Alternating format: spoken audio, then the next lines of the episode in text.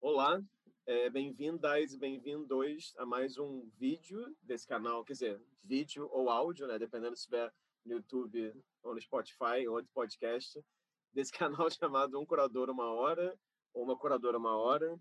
Só para explicar um pouquinho, é, esse canal consiste numa série de conversas com curadoras e curadores que trabalham no campo das artes visuais, de alguma forma se relacionam ao Brasil, ou seja, profissionais que nasceram no país e que trabalham, pessoas que nasceram aqui e trabalham no exterior, e pessoas que nasceram no exterior também e trabalham no Brasil há algum tempo.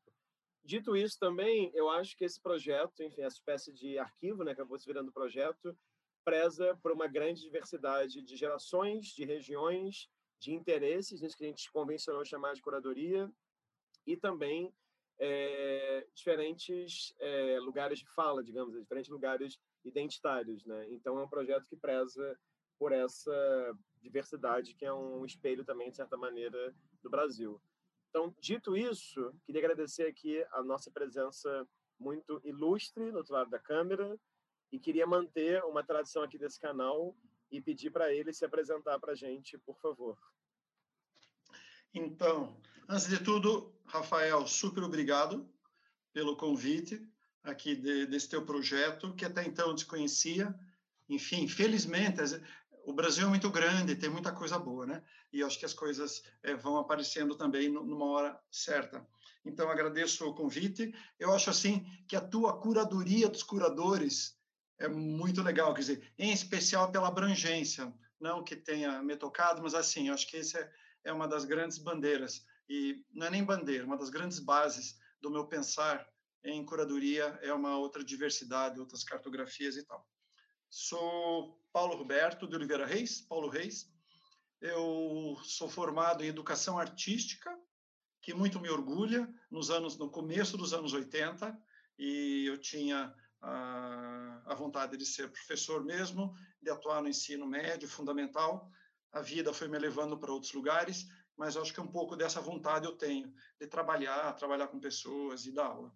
É, fiz mestrado na PUC do Rio em 93 e também foi assim uma virada na minha vida bem importante.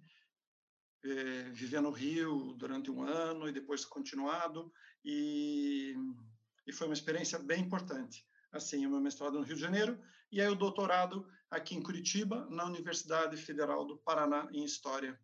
Então, essa é a minha trajetória é, de, de, de, formação acadêmica e sou, prof, sou professor da Universidade Federal do Paraná, do Departamento de Artes, professor de História da Arte, Crítica de Arte e outras disciplinas aí que a gente vai vou criando de acordo com uma demanda ou de acordo com o que está nos interessando no momento. Mas, enfim, quer dizer, são, trabalho teoricamente no curso de artes visuais.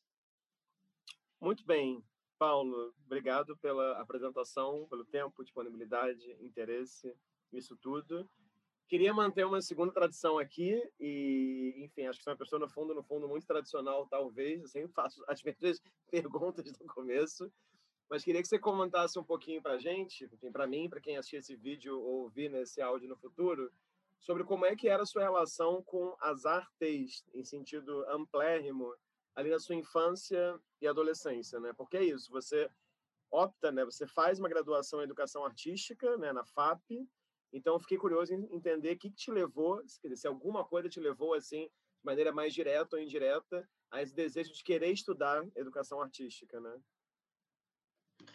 Olha, aí você começa a, a trazer enfim, coisas tão atávicas que, enfim, da minha formação. Eu acho que a grande virada foi, eu fiz, olha, minha formação anterior é como técnico de eletrônica no ensino médio, que eu fiz, felizmente, aqui no, no, no Centro de Educação Tecnológica do Paraná.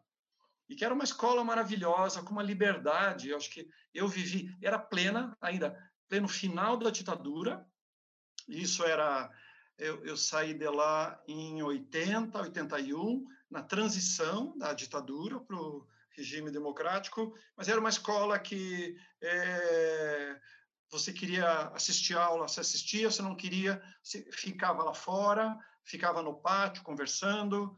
Você você não, não tinha boletim para pai, mãe, nada assim. Você controlava a sua vida. Era uma autonomia muito grande. É muito engraçado isso. E ainda outro dado, e aí que acho que esse dado que me cai assim como determinante. E aí tinha, bom, tinha coral lá, tinha coral, tinha é, uma mini orquestra, tinha orquestra de flauta doce, tinha, afora todas as atividades é, desportivas, estava lá disponível para meninada fazendo contraturno. E aí, aí foi o, aí eu caí no grupo de teatro do, do da, da escola técnica, gente, que era o nome anterior dela. E aí, assim, dois anos eu fiz uh, o curso de teatro e com um diretor maravilhoso, já falecido ator, diretor, José Maria Santos, um grande é, ator é, aqui do, do Paraná dos anos 70 para frente, e ele era o diretor do grupo, e a liberdade era total, assim, então a gente fez duas peças de teatro, inclusive a segunda peça, e também foi uma peça que falava, abordava, isso uma meninada, imagine, meninada de 17 e 18 anos, que está acompanhando o mundo, mas entrou no trem. e o trem está indo para algum lugar. E aí a gente fez sobre abertura política, falou de multinacional, falava de é, dizimação das, dos povos indígenas, falava de repressão, falava da televisão, enfim, uma peça que juntava aí os, os, os anseios e a, o nosso ponto de vista. Foi muito legal. E aí isso foi determinante, assim, eu, eu, eu gostava muito de eletrônica, eu sou tipo CDF, adorava cálculos e fazia coisas, enfim, era tranquilão. Daí eu falei, olha, a vida pode ser boa. E aí eu saí de lá e falei assim, não, não, não quero ser, eu queria ser engenheiro do ITA. Na Uau. sequência. Não era pouco, já queria. Na... E aí eu falei, não, daí pensei, e até em comunicação social, jornalismo, se a gente pensar que o jornalismo na virada da, da, sempre foi importante, mas na virada era o jornalismo que combatia, que apresentava notícias, esse jornalismo crítico. Eu falei, é isso que eu quero. E aí foi mudando e até que eu descobri educação artística. Falei, nossa, acho que é isso porque eu gostava de tudo. Eu gostava de cinema, de literatura, de teatro, de artes visuais. Eu era assim, por isso que eu, eu, eu fiz educação artística depois até habilitação em artes visuais. Então essa foi minha minha virada, Rafael, assim.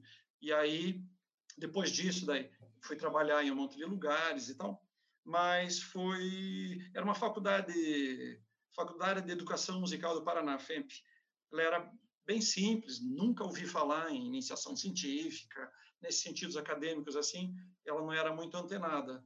Mas olha, passei lá assim, é, eu meio autodidata que sempre fui e essa foi a virada assim de, e que me levou para as artes para a cultura e, e, e, naquela época ser professor de artes me interessava muito assim hum. acaba que se pensarmos educação e mediação e curadoria e mediação e esses processos todos né que eles se sobrepõem mas é, eu dei aula um pouquinho mas daí é, entrei na, em, na Biblioteca Pública do Paraná e aí trabalhei lá um tempão.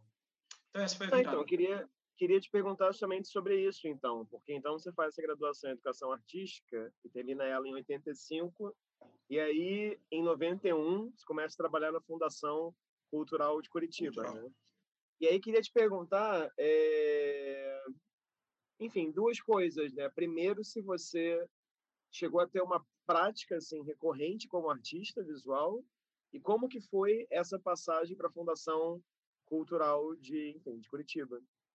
Isso. É, olha, a minha prática artística, eu e uma série de garotos e garotas e, e sempre, eu acho que é, é maravilhoso assim perceber como é quase um rito de passagem para muitas pessoas, para outras pessoas não, a poesia.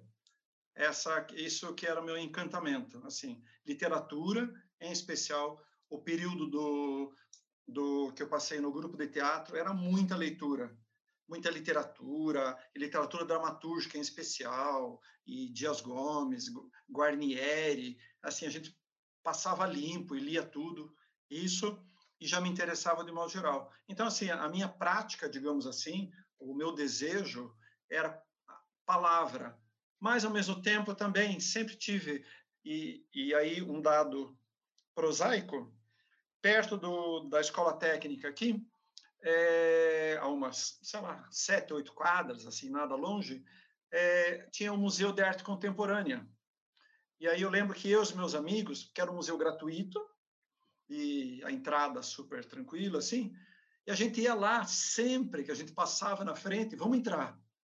E a gente ficava vendo o acervo, e é muito engraçado, enfim, os museus numa época pré-histórica, porque eu lembro que o acervo nunca mudava, era sempre a mesma configuração, mas que para a gente, a gente já tinha as obras que a gente gostava, e aí a gente ia lá, ah, deixa eu lá ver, e eu lembro, depois que eu fui saber de quem que era, porque nem me atentava, tinha uma obra do Ubi Bava, que é um pouco esse concreto, ou pelo menos é, de, um, de uma ordem mais geométrica, pouquíssimo falado. E lá tinha uma obra do Ubibava, que eram uns espelhinhos, e era onde a gente parava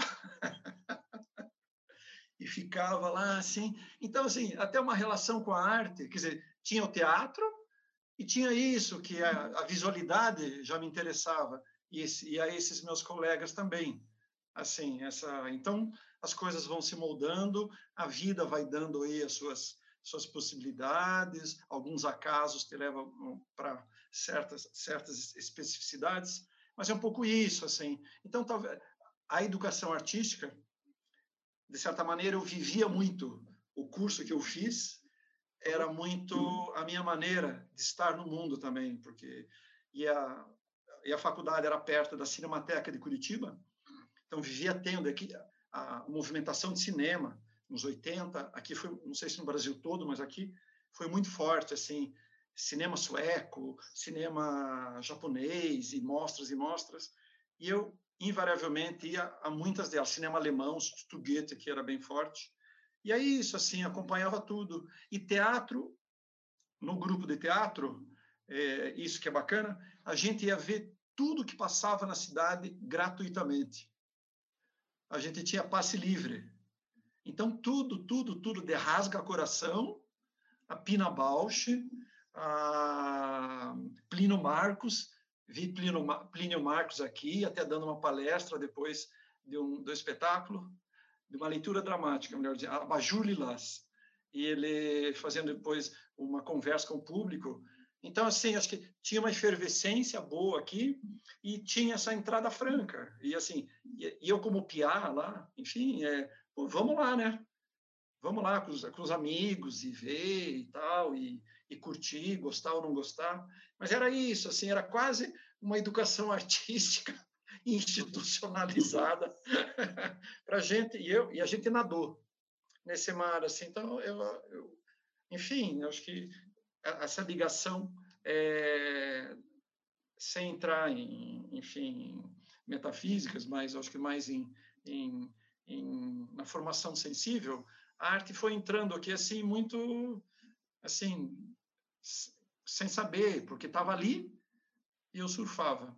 Então uhum. é um uhum. pouco isso. Assim, é, Agora, como é que como é que foi essa entrada então na, na Fundação Cultural, né? Porque você tinha me contado antes você trabalhou lá entre 91 e 98, e que você, até no e-mail que você me enviou, você falou até alguma frase do tipo: Eu trabalhei praticamente em todos os museus públicos de Curitiba. Né? Então, eu queria que você contasse um pouco como que foi essa longa temporada, porque foi ali justamente também que, você, que me parece que você começou a se interessar pela ideia de organizar exposições e curadoria, isso tudo, né? Isso. Antes, meu, meu, meu primeiro emprego, emprego... Bom, primeiro emprego foi num banco, que a minha geração toda, é, os meus colegas de idade, todo mundo passava por algum banco. Eu nem vou falar o banco que eu, que eu, que eu entrei primeiro para não fazer aí menção a, esses, a essas instituições. Mas era isso, era emprego fácil, porque a gente precisava de grana, e o banco, sabendo datilografia, a gente entrava. Então, assim, então não conta.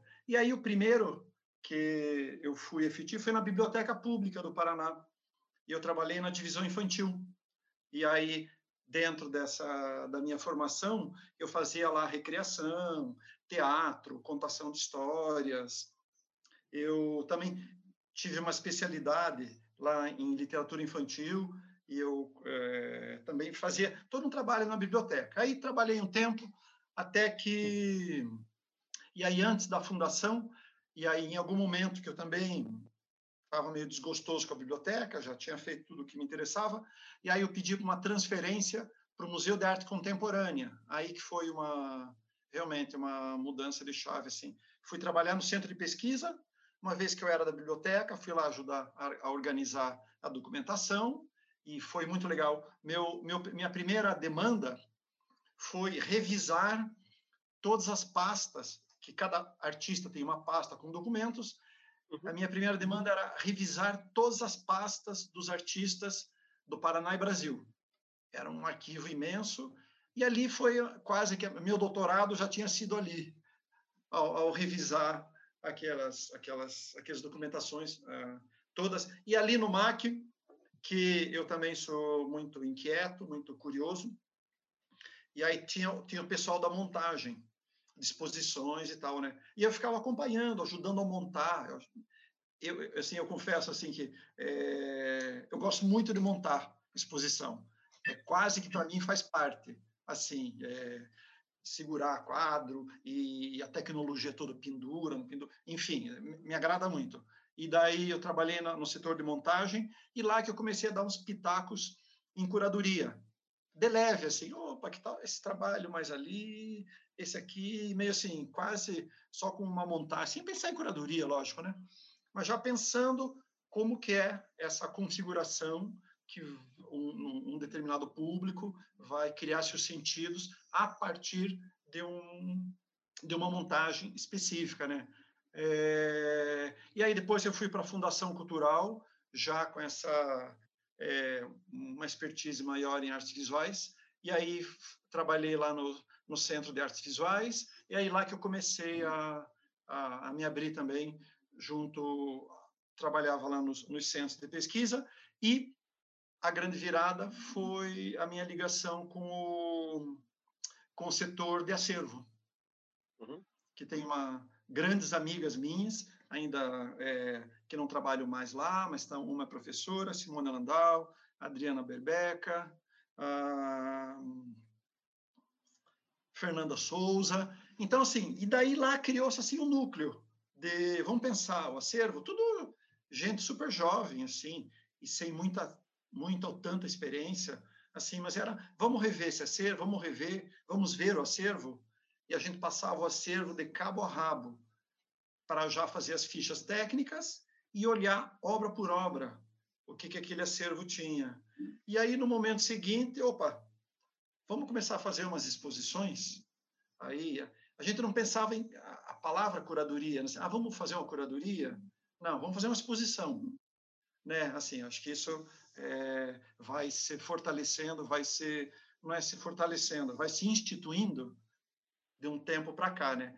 Então é isso, a gente organizava umas exposições, fazia grupos de estudo. Eu lembro até, assim, o, o Ivo Mesquita, enfim, essa pessoa que, esse curador, ele e Paulo Herkenhoff, são duas referências super grandes para mim.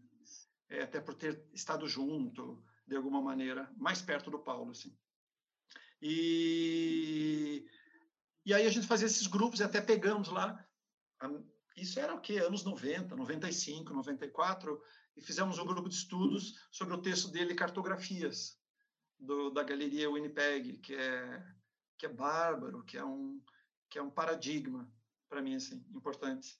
E aí, isso daí, fizemos é, até uma exposição Trajetórias, foi baseado nisso, um tema de corporalidade, que a gente também pesquisava, corpo, e daí, enfim, o que, que esse acervo responde. Então, assim, daí a gente começou a ensaiar essas exposições de acervo, que até então não havia muito essa prática.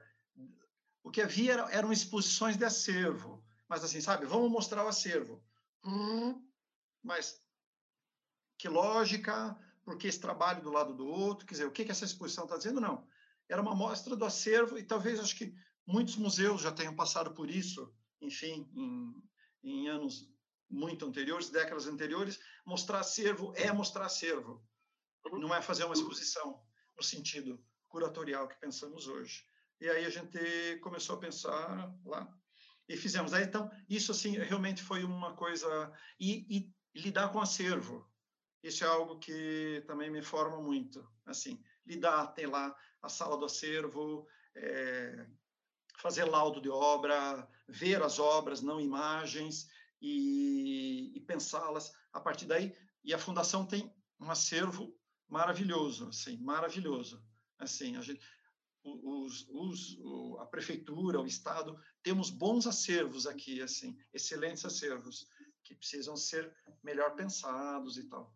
E, e aí é isso, a gente tinha de Guinhar, a, a Retamoso, a Portinari, o Museu da Gravura, que daí também fez umas curadorias lá.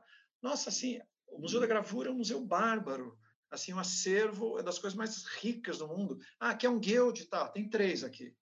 Qual que você vai usar? Ah, tá, agora eu quero um Lívio Abramo. Ah, agora quero um Carlos Roosevelt. Ah, e Annabella Geiger. Tem, tem. era, era, era quase era um absurdo de tão, de tão genial assim. E a gente com essa possibilidade, eram pessoas ali que estavam construindo uma ideia de exposição, de pensamento, de pensamento curatorial, pensamento expositivo, que acho que a gente dava mais essa ênfase, e com acervo, que dá para fazer tudo. Assim, em especial o acervo da gravura. Tem Sr. Meirelles? Tem. Tem Walter Caldas? Tem. E era isso a gente tinha na mão assim. Infelizmente, na época, uma, uma direção positivadora. Sabe como? Tipo assim, se está no lugar certo. Isso também, assim, institucionalmente, né? Quando a gente tem. Então, assim, foi assim uma lição de cuidado de obra e, e a gente montava. Isso que era legal. Tem equipe de montagem, mas a gente estava lá junto, segurando e vendo, é, alinhando. A gente estava muito. Então era assim, acho que é uma coisa meio tudo, assim, esse que para mim é muito importante, assim, do nesse nesse pensar curatorial, mas que é um pensar expositivo, assim, quer dizer, com certamente um, uma ideia, uma proposição que seja.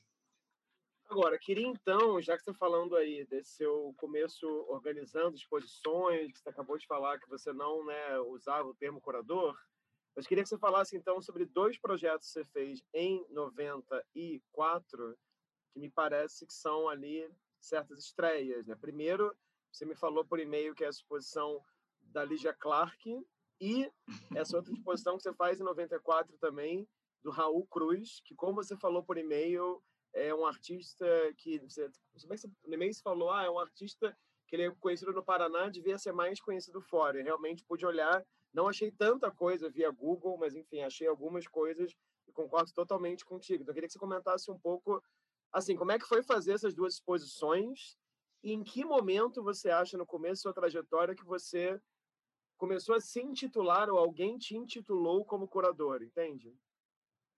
Sei ou que eu mesmo começo a me pensar assim, né? Talvez sim, também, sim, né? Sim, exatamente. É. É, Porque é. nessa entrevista olha... eu já ouvi de tudo. Eu já ouvi pessoas falando assim, olha, eu organizava exposição, um belo dia alguém falou assim, o Paulo é o curador, eu falei, Ih, sou curador e não sabia. Então, eu já ouvi isso. E eu sinto que na minha geração, e mais que na minha geração, numa geração mais jovem do que a minha, e você é professor, você certamente deve conhecer vários exemplos assim de pessoas mais jovens, né, abaixo dos 30, digamos, a pessoa mal entrou na universidade e já sou curador e curador. Então, é muito um polo oposto, na verdade, né? Então, eu queria que você comentasse, assim, como é que foi a Lígia Clark, como é que foi o Raul Cruz, em que momento você falou, tá, eu acho que sou curador, né? Olha, então vamos lá. Eu acho que da Lígia Clark, eu trabalhava no setor de pesquisa do museu lá, Guido Viaro, que é um artista... Você conhece Guido Viaro? Conheço, conheço, conheço eu acho assim dos artistas, enfim, é um pouco essa essa figuração dos anos 30, 40, 50 precisa mais olhar, né?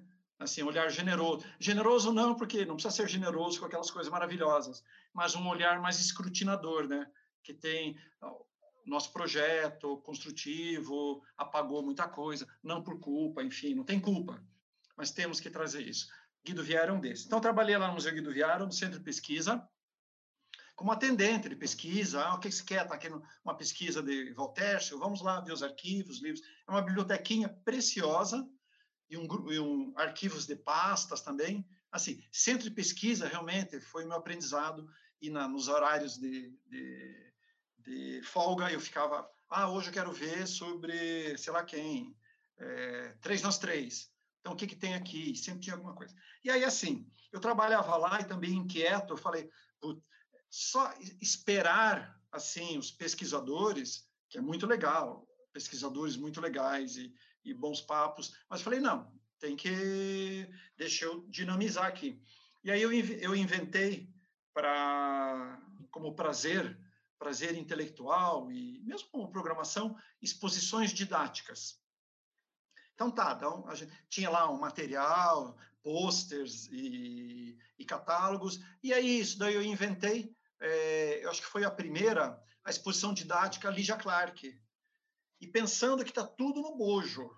Aí tem a primeira exposição da, da Lígia Clark, Lígia Clark na capa da Arte na América, e não que a gente tivesse, a gente tinha o, o Inter, que é a escola de inglês, Centro Interamericano, que a biblioteca deles era bárbara.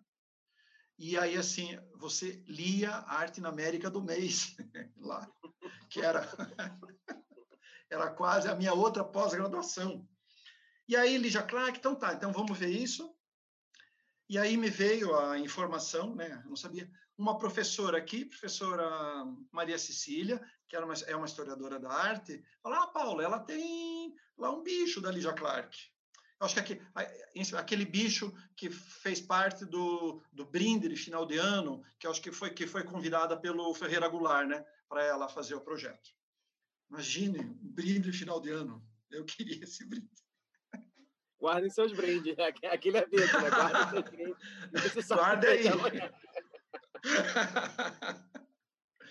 e aí, eu falei com ela, é, ela, ela, tinha sido diretora do Museu de Arte Contemporânea, e aí a rede de sociabilidades. Aí, até porque aqui é menor, enfim, essa rede é super bacana, assim, eu acho que é sempre muito positivadora, precisa de alguma coisa, está todo mundo disponível.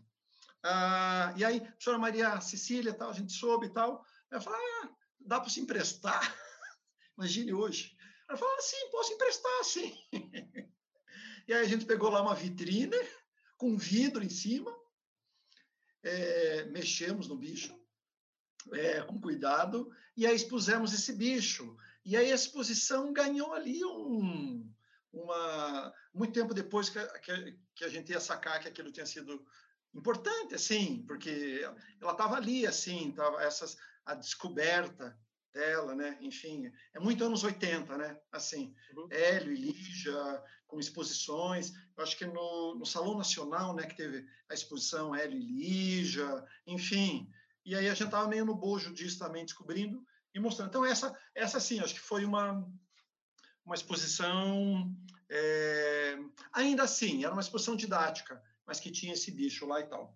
Aí, a do Raul Cruz, realmente, eu me meti ali num, num projeto Profi, numa, era com produção, levantamento de obras, e o Raul, esse artista, enfim, é, que é absolutamente importante aqui, chamado da, da geração, não é geração 80, porque isso não existe, é, ele era um pintor dos anos 80, não só pintor, também foi diretor de teatro, performer, é, um grande gravador, e que faleceu em decorrência da AIDS em 93.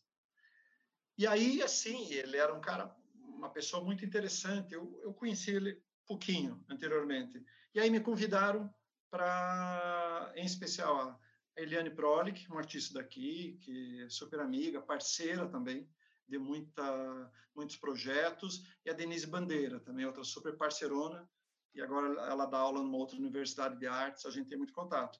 E aí me convidaram, Paulo, você quer entrar no grupo de curadores aqui da exposição? Eu, sim, né? o que, que tem que fazer?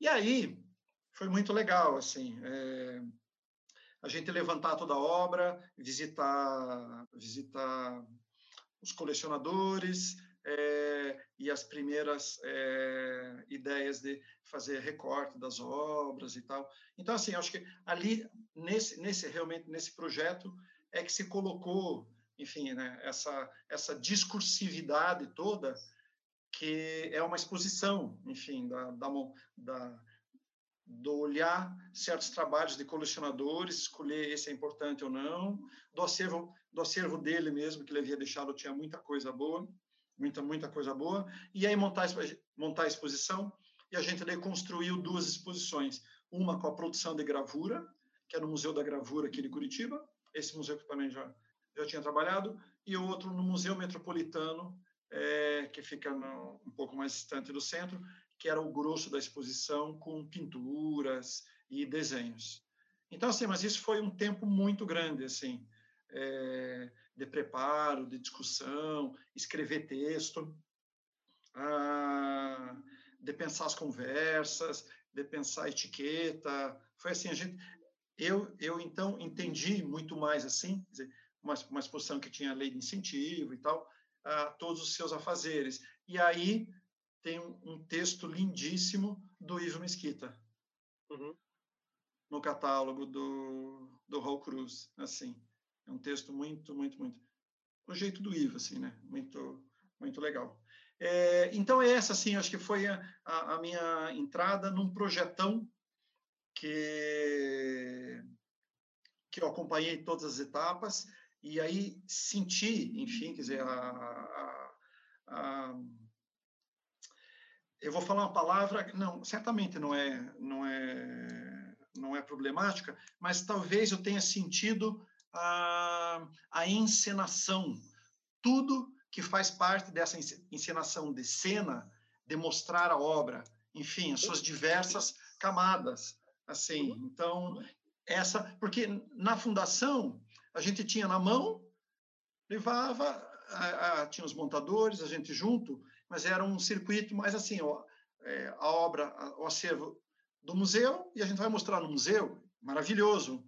Mas aí a dimensão era outra, era de um acervo em grande parte particular, é, e as negociações com os, com os colecionadores e escolhas, e eu acho que é, atividades paralelas, palestra, catálogo, também saiu um catálogo bem lindo, assim, é, então é isso assim, nesse sentido assim, foi essa essa entrada numa exposição é, com tudo a que tem direito ou com com toda a produção que ela deve ter, né? Assim, e, e, e eu assim, eu, eu, gosto muito realmente assim de participar de todas as etapas. Eu até te, tive alguns projetos que são eram mais profis, assim, profissionais, e era a divisão do trabalho. Eu, eu gosto de estar em todos os setores, eu gosto, eu gosto de montar, eu gosto de ver, eu gosto de ver mais próximo, mas não, eu gosto de estar ali, assim. Então, participei também de alguns projetos que era um pouco, tinha, eh, eu era um pouco o trabalhador alienado, no sentido que essa instância, nenhum problema, nenhuma frustração, é só outro, mas que eu não tinha, eu não tinha possibilidade de ingerência ali, isso e montagem, assim, quase a montagem ao nó, assim, a montagem, a, a encenação, né? Em francês tem, né? Parece também um pouco pejorativo, cenografie, né? Cenografar, né? Assim, mas em algum momento cabe, assim, porque é um pouco isso que a gente monta.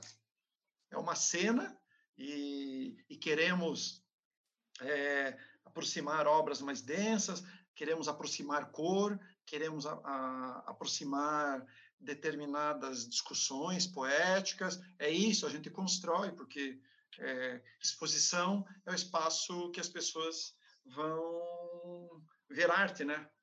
Quem vai, quem vai no ateliê do artista é a gente, né? Meia dúzia de pessoas, né? Mas uh, acho que talvez assim, por isso que exposição para mim é algo é importante. É o nome exposição, que exposição é a esfera pública. Monta-se uhum. e ela depois se desintegra. E por isso que é, acho que e todas as etapas são importantes. Agora, então, deixa eu te fazer uma pergunta, Paulo, seguindo um pouco aqui. É... Você vai fazer o mestrado no Rio, entre 96 e 98. Você vai pesquisar Denilson, é, Denilson. Desenho e Leonilson, misturei desenho e Leonilson virou Denilson, que horror. Você vai pesquisar o desenho Leonilson na PUC aqui do Rio. E aí depois você volta para Curitiba, se eu entendi corretamente, você passa no concurso começa a trabalhar na Universidade Federal do Paraná. Então, eu queria te perguntar como é que foi esse seu começo como professor na, na Universidade Federal do Paraná, onde você segue dando aulas. E queria te perguntar também sobre um outro projeto que me chamou a atenção, foi uma exposição que você fez em 99 numa galeria em Curitiba, né? Essa galeria que se chama Ibacatu. Ibacatu. É assim? Ibacatu, isso, tá. isso. Bom, não errei. Então, eu queria que você contasse um pouquinho sobre isso. Como é que foi começar a ser professor, digamos assim, né? já que você já comentou que queria fazer educação artística, queria dar aula, como é que foi dar aula pós-mestrado na universidade e seguir ali experimentando como como curador?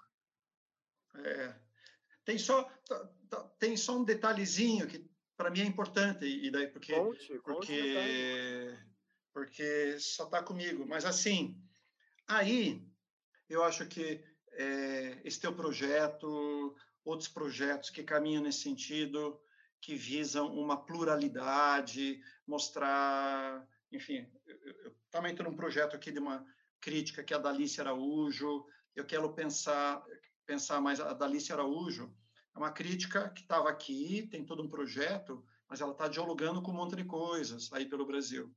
Então, assim, eu fui para o Rio de Janeiro com a firme intenção de pesquisar um artista daqui, Miguel Bacum, que é um artista bárbaro. Maravilhoso. maravilhoso. Teve exposição em São Paulo esses tempos, tal, com umas conversas. É, mas daí, assim, é, eu cheguei no Rio e, e falei, falei para mim mesmo, começou... E a PUC, não sei se é assim, deve ter mudado certamente, a PUC ela não exigia projeto de pesquisa inicial. A gente fazia acho que um semestre, depois você definia teu projeto. É muito interessante isso. É, assim, não era o projeto inicial. E aí, passado então esse primeiro tempo, daí, e aí eu já tinha visto aí as exposições também. Elas são esses marcos. Eu já tinha visto Leonilson, a primeira grande exposição do Leonilson em São Paulo. E aí, nesse exato momento que eu estava no Rio, a exposição do Leonilson foi para o Rio de Janeiro. E aí eu fiquei vendo mais uma vez e tanto, tanto. Eu falei, assim, essa decisão meio é, de me colocar mais em risco. É, eu falei, não vou estudar Bacum agora. Eu quero estudar o outro. Eu quero devorar o outro. Eu quero pensar se Leonilson, que, enfim, estava me dizendo mais coisas naquele momento. E, então é isso assim. Acho que o Leonilson ele também ele ele ele é uma ele nasce de um de uma de um outro solo ali né que é a primeira intenção. Mas enfim bem-vinda aí. Eu acho que adoro minha minha minha minha dissertação. Tem uma série de, de, de problemas. Faltava faltava um pouco de malícia tal. Mas enfim tem algumas outras qualidades assim que podem ser vistas. Então é isso. Então foi esse Leonilson. Voltei para Curitiba. E aí abri o concurso da Universidade Federal do Paraná e, e aí eu fiz, passei, confesso que fiquei muito em dúvida, assim, porque eu estava na fundação, né? Tinha voltado para a Fundação Cultural, é, e, e, lá estava muito bom, enfim, tem acervo, tem discussão, tem possibilidades, e eu confesso que fiquei um pouquinho com medo de entrar para a universidade. Eu não tinha essa dimensão que eu tive depois da universidade. Mas daí entrei lá, assim, e e realmente assim a, a universidade é, e estudantes e esse diálogo ali assim é, é muito legal. É muito legal é muito é muito bom para mim. A troca a troca é bom em todos os lugares né? lugares de troca lugares de discussão e conversa. Imagine ter um lugar de conversa trabalhar num lugar de conversa ou que você vai falar com uma meninada que tem uma cabeça do, do, do tempo de hoje e te coloca novos problemas. Puxa, assim, uh, o, é, dar aula em universidade é uma felicidade. Assim, quer dizer, com os problemas eventuais, mas é muito bom. E aí, enfim, fui gostando e entrei e até entrei é, na minha formação, entrei pela formação interior anterior. Eu entrei para dar aula de teoria da arte educação, teorias de mediação e tal. Então eu entrei com isso. Mas daí em algum momento pediram para eu trocar e tal. E aí fui para a história da arte. E aí estou lá até hoje assim, que é esse é um lugar, né, assim, quer dizer, não é um, não é o lugar, mas é um dos lugares assim é, de, de uma possibilidade de, de exercício de discussão, cidadania e pô, trazer essas discussões de arte é, são muito bacanas. Então é isso, daí entrei lá, dali a pouquinho tempo, eu entrei em 96, aí eu acho que foi quando 99, 2000, daí também já resolvi fazer, estava lá na universidade. Confesso que eu nunca pensei, confesso aqui a público, eu nunca pensei na pós-graduação assim, eu, a meu mestrado eu não fui, não fiz nem visando a academia. Meu mestrado eu fiz visando, quero melhorar, quero ampliar meu universo de referências, meu universo de discussões. E aí dentro da universidade, enfim, Felipe, também com esse, com esse objetivo, daí fiz meu doutorado e do, que é dos, dos anos 60 e toda a discussão da vanguarda na época pelas exposições. Uhum. Assim. Uhum. E que daí o meu meu orientador é maravilhoso, Marcos Napolitano, sempre tem que ser dito, foi assim, orientador. Ele está na USP agora, uma pessoa maravilhosa e o melhor orientador. Bom, na, na, na PUC também tive é, o Luiz Camilo, foi meu co-orientador, e, e o Marcelo Jasmin, que foram meus meus orientadores, assim, foram meus guias. Então é isso assim. Então essa foi a, a essa trajetória. Daí entrei na universidade, né? E aí é... E, e, esse projeto que pegar, você fez na, na galeria? Deixa eu pegar na... a cola. na galeria Ibacatu. Isso, conta aí nesse projeto. Você falou que foi um projeto. Quando você me escreveu no e-mail, você falou assim: ah, acho legal falar desse projeto, porque esse projeto foi um dos projetos, foi um dos primeiros projetos mais autorais que eu fiz. Você usou esse termo. Isso, que não, que não foi um convite, que não era um projeto coletivo, mas tipo assim, é o meu problema. O meu problema, certamente, porque eu acho que é um problema das pessoas, é, de, de, todo mundo, que é essa olhos blindados. É, é, bom, ela nasce do Cildo Meirelles, Blind Hotland, essa, essa discussão do Cildo, é, da visualidade nos enganar, da, da Blind Hotland, das bolas, a bola de ferro, a bola que fica espalhada. Você, você tem na cabeça, Rafael? É aquela, aquele ambiente. Então, enfim, assim, eu, gost, eu gostei disso, assim, o olho, o olho engana, mas não é um engano caráter, é um, é um engano que é positivo, que bom que ele engana, enfim, o olho não é, é ele não é a verdade, certamente, assim, a percepção dele.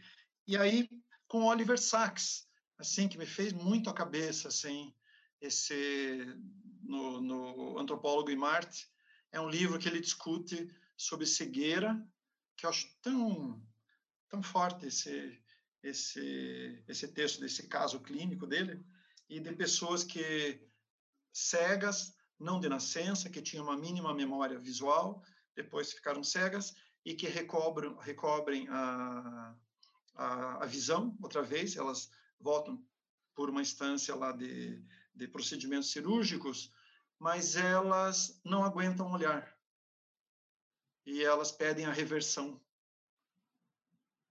Eu achei bárbaro, assim, essa, esse dado de pensar o que é visualidade, e, e eu acho que já entrando aí numa, numa discussão experimentação. Eu acho que assim, o que, é essa visualidade, enfim, eu aqui nas artes visuais e pensar a exposição, o que, que não cabe na exposição, por exemplo, isso me interessa. Assim, o que está lá fora, o que, que a gente não vê, que é importante também, e aí todo, é, enfim, uma série de proposições é, conceituais, e talvez, e já puxando aí para uma um outro projeto que também é, nos, é um dos projetos, talvez, é um, um dois, para os outros projetos não ficarem enciumados, mas é um dos projetos mais legais, que eu gosto, assim, não que, ah, que é maravilhoso, que ganhei o Oscar, mas que para mim que é o Corpo na Cidade, que foi esse levantamento de performances na, em Curitiba, de, de 70 até a data que eu fiz o, o, a exposição, que era 2000 e, 2009. Isso. Então é isso, assim, isso não aparece, isso não existe, isso não é visto, ou se foi visto, é só memória, ou é só fotografia, ou é só relato. Me interessa essa visualidade e cada vez mais, me interessa a visualidade que não cabe no museu. Uhum. Nada contra museu, enfim, gostamos de museu, gosto, gosto de ver exposições, mas me interessa o que não cabe. Aí, o que não não se ou o que não cabe e também no sentido no sentido conservador. Isso não cabe no museu. Mas me interessa que ele vá para o museu, mas ele não cabe, não, não cabe no museu. Não, como é que se, é, ações urbanas, como é que você vai guardar isso no museu? É vídeo, depoimento? Quer dizer, o que, que é esse material que, que de certa maneira, é, enfim, muito delicadamente, a, todas as, as poéticas e artistas todos, mas assim, de certa maneira, tem muita coisa boa acontecendo que não cabe, que não é vista, que é vista e depois vira relato, e que é uma experiência fugaz. Isso me interessa muito, assim, é, até o projeto, no final a gente pode discutir mais um pouquinho, mas eu estou num projeto exatamente disso, é, a princípio de artigo, e se tiver algum incentivo pode virar exposição mas é o, propostas que existiram e ninguém nem sabe o que é pior. E daí assim, e aí como historiador também, eu penso muito nesse resgate assim. Às vezes a exposição, as, a, a, o corpo na cidade tem um catálogo que eu acho, enfim, com seus limites e tal, mas está existindo ali, né? Pelo menos assim, está disponível, as pessoas podem guardar. Então essa essa esse rol de coisas que eu estou pensando aqui tem a ver com isso, essa, essa escolha de, daquilo que precisa ser revisto, ou, visto, ou lembrado, ou que vem à tona. Assim. Então, acho que talvez puxando aí a, a visualidade, a não visualidade, talvez agora agora estou fazendo as sinapses aqui de momento assim é, me interessa muito isso. Pensar é, curadoria, aqui assim para mim é, é, pensar narrativa e, e, e é, engraçado porque eu também me coloco como sujeito, porque eu vi muita coisa. Sabe como? Eu vi, assim, em especial o pessoal dos anos 80, eu ficava lá atrás deles e tal, e vendo palestra e exposições, o Raul Cruz não deixava de ver. E aí, assim, eu acho que essas escolhas têm a ver e, com uma maneira de demonstrar o invisível. Aí, no caso, obras muito visíveis, pinturas, mas de que maneira que eu construo? Acho que assim a ideia para mim de narrativa é bem importante, assim, nesses nesses projetos, assim. O, o do Raul sempre as, as leituras e, e se eu penso e até assim eu tenho eu discuto muito com o pesquisador Ricardo Aires, não sei se você conhece, Rafael, que é um pesquisador da, de, do Rio Grande, ele terminou o mestrado, o doutorado dele, perdão, eu, eu acompanhei o mestrado e o doutorado na banca, sobre produção relativa à AIDS, artistas soropositivos, a visibilidade da AIDS, e é um trabalho é, nossa, Bárbara, um hiper pesquisador, e certamente a, a dissertação dele ou, e a tese vão virar livro logo, logo. E ele até me chamou a atenção para uma coisa, enfim, que eu não sabia. É, ele falou: a minha dissertação do Leonilson, dissertação, enfim, com todos os seus problemas, mas foi a primeira é, dissertação acadêmica em artes a abordar AIDS e artes a relação, enfim, que que era meio premente, enfim, era há pouco tempo, estava lá no Rio de Janeiro, é, 96, 97, 98, e então isso também me interessa, assim, essa, essa narrativa certamente me interessa em Leonilson, depois até construí um artigo também é, para falar que era o momento final da. É o meu único acerto da dissertação é esse. Assim, de resto, eu comprei uns anos 80 que absolutamente não é o que eu penso hoje, absolutamente. E mas essa aí que é bem o finalzinho, o final pelo menos eu acertei ali da minha dissertação. E aí o, Leo, o Raul entra muito por isso, assim, Raul Cruz, o Raul Cruz, perdão, e coincidências é, cronológicas, o Raul nasceu e faleceu no, no mesmo ano que Leonilson, assim, eles faleceram com a mesma idade e, e o Raul Cruz também tem uma produção que volta assim, muito, assim, em especial a produção final para a questão da AIDS e tal, e isso me interessava, assim, bastante. É, tanto, ah, deixa eu ver, quando que foi a última exposição? Até eu esqueço aqui. A minha última exposição do, do Raul Cruz foi em 2014. 2014. É, 2014, a última, que foi autoral daí, né? Eu participei da primeira com Eliane e Denise, a segunda com Eliane e o Geraldo Leão, e essa terceira foi um convite que me fizeram, falei, vamos, vamos nessa, assim. E que onde eu abordei também assim, é, fiz até umas conversas, assim, na exposição. Pena que... Ah, tem um catálogo digital, eu vou te mandar depois. Uhum. Assim, e que eu vou discutir isso também em, em Cruz, no final da vida dele, e daí na exposição eu trazia outro, trazia o Derek Jarman, enfim, ali que eu era o Derek Jarman do Blue, que você só vê azul. Me interessa essa visibilidade e ou essa não visibilidade sempre. Blue do Derek Jarman é algo que me comove sempre assim que eu vejo. E aí trouxe isso para a exposição do Raul, assim. Então acho que é isso também, assim. Então é um pouco o não contado, que é óbvio, é o que o, que o historiador faz, né? O não contado, o não lido e o não interpretado. Enfim, então acho que as coisas entram um pouco nesse rol aí, assim de por isso essa se eu pensar de 2014 a de do 94 a 2014 tem 20 anos, enfim, a gente demora a amadurecer às vezes ou, ou as possibilidades, mas ali eu construí assim uma uma exposição realmente que, que me interessava para mostrar o que não é mostrado, é discutir o que não é discutido e tal. Olha, pena que não, não, eu não, porque não tem catálogo o Olhos Blindados, infelizmente.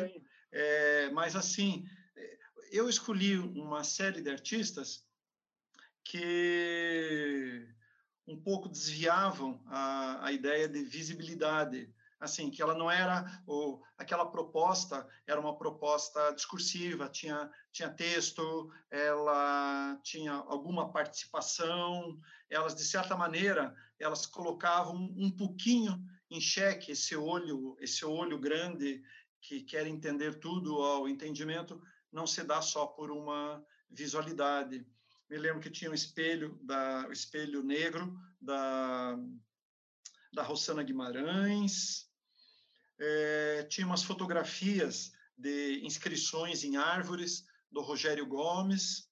Puxa vida, agora você me pegou. É, mas eram trabalhos assim que eles não tinham na visibilidade a, o seu, deixa eu usar aqui uma palavra legal, é, o seu entendimento maior. Você, ou eles eram narrativos, no sentido, pô, então tem uma narratividade aqui envolvida que eu preciso tal trazer para coisas tão óbvias, mas pense assim que eu acho que isso eu estava experimentando ali e era uma geração de artistas e isso assim também que eu acompanhava muito, assim, quer dizer, ainda acompanho, são amigos, amigas, é, mas era um momento que eu também eu fazia muita crítica também, crítica é, para catálogo, apresentação e tal. Então também eh, tive muito isso assim, uma produção muito grande assim. Coisas muito fugazes. Se você reler agora, serviram para a época, para abertura da exposição, para um folder, mas que não tem muita, alguns desses textos não têm uma longevidade maior, mas que serviram para algum momento assim. Então acho que é isso, assim, Rafael, assim, é, é sempre isso que ah, eram propostas artísticas que tinham uma outra, ela exigia não só o olhar, porque só o olhar ele não vê, enfim, nesse sentido, elas tinham uma outra discursividade que se tinha ou uma narratividade que até é algo que me interessa bastante e assim né? Em especial arte contemporânea e tudo mais uma série de propostas assim. Uhum. então era um pouco isso assim que entravam assim a minha ideia era essa mas era assim quer dizer utilizando esses grandes é, artistas um pouco como Sildo Blind Hotland assim então tá então ah que que lugar interessante essas redes em torno aquelas aquelas uh, balanças, mas aqui duas bolas são mais pesadas que três. É um pouco isso, assim. É, talvez entre aí a minha crise. Não, acho que a minha crise já, vi, já vinha de antes, ou talvez daí mesmo, assim, acho 94, minha crise greenbergiana. Nesse sentido, ou não greenbergiana, é um pouco greenbergiana, mas é muito mais uma um, um rol de, de artistas e de críticos que vão estar preocupados com isso é, no, no país, assim, não vou citar nomes aí, mas é isso, assim, eu falo, não, essa, essa visualidade não... Eu quero mais, talvez, o problema não é da visualidade, era eu, eu como sujeito, queria uma outra obra é, que me desse outras outras leituras, outras outras camadas. Então, talvez um pouquinho aí a minha bronca que eu voltei, talvez, isso assim a minha crise greenbergiana, ela está meio nesse momento assim de ler uns outros autores, tal, é, que dão conta dessa narrativa purista, da pura visualidade e disso que, enfim, tem coisas maravilhosas aí assim, mas eu não penso assim essa essa foi minha crise. Então, talvez tenha isso, assim, de garoto, enfim, não era lá especialista, mas, assim, acho que é, Rio de Janeiro, é, eu, eu, é, como é que dá para dizer? Eu percebia muito certa crítica, sim, e percebia, enfim, que ela incluía alguns trabalhos e absolutamente não incluía outros e falei, mas o que está errado, assim, nessa, nesse, nesse pensamento é, meio dessa, dessa da, da pura visualidade, para dizer uma palavra errada, formalista greenbergiana, que tem os nossos grandes críticos brasileiros, mas o qual eu não estava me afinando muito. Ah, Corpo na Cidade, então, vem, vem disso. É, mais uma vez, assim, o que me, o que me deu clique, assim, falou, cara, tipo assim, não dá mais para não ver. não ver ou não visto, não dá mais para não ver isso. Que foi uma artista de Curitiba, Rosana Guimarães. É... Tem uma coisa anos 80, que depois a gente vai entrar. Eu aqui já, eu já aqui estou orientando aqui você. que está entrando já assim. Mas é assim, daí uma produção, eu lá, mais jovem, que acompanhava e via performances, acompanhava muita coisa, ainda com um olhar meio mais de, de descoberta, de me afetava com aquilo, mas enfim, estava lá entrando no meu na minha maneira de num sensível, e esse sensível eu estou pensando depois. Eu vi muita coisa, eu conheço os artistas todos, eu e aqui o meio de Curitiba, assim, isso é muito legal, assim, é, e até para falar do corpo na cidade, foi uma foi uma exposição tão feliz, assim, sabe como? Feliz de eu falar com uns artistas, olha, gostaria de ver teu acervo, enfim, vamos escolher aqui alguma coisa.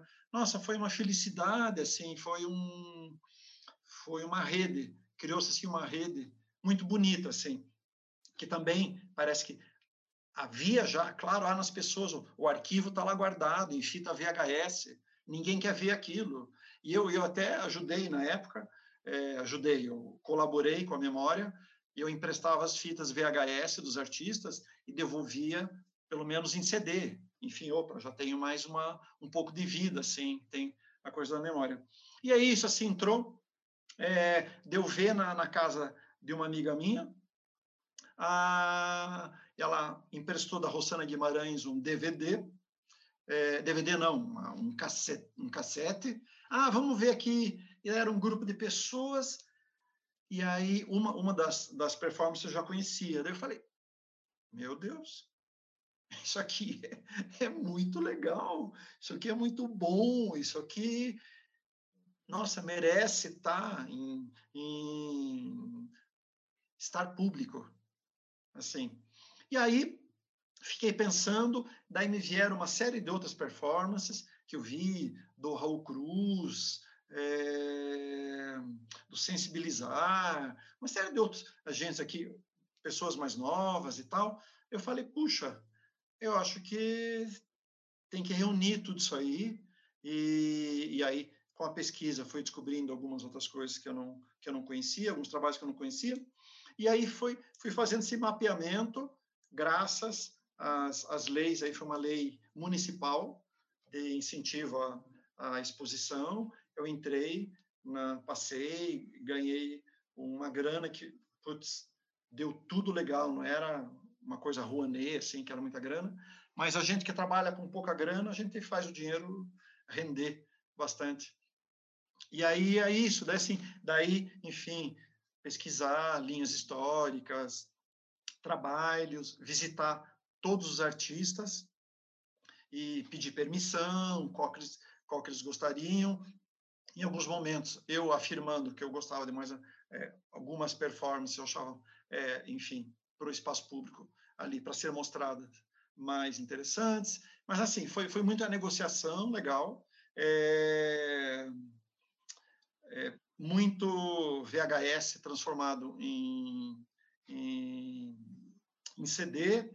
E, e foi assim, sabe, assim, foi mais trabalhoso do que a pesquisa foi muito tranquila, assim, porque muito eu já tinha, já conhecia, fui daí levantando com os artistas, é, daí material de imprensa, é, fotos e também outros tipos de registro. E assim, eu não me lembro. E até porque eu estava com um escritório de, de design, e aí isso que é super legal. Um escritório de designers de ex-alunos meus, que eu também tinha dado História da Arte na Federal. Então, você imagina, assim, o clima era enfim, falar lá com, a, com eles, enfim, já era uma relação de uma afetividade que veio da universidade.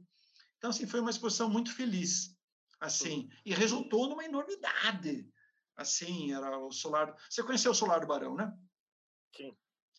Lá, que é o Museu da Gravura tal. Nossa, a gente preencheu uma boa parte com...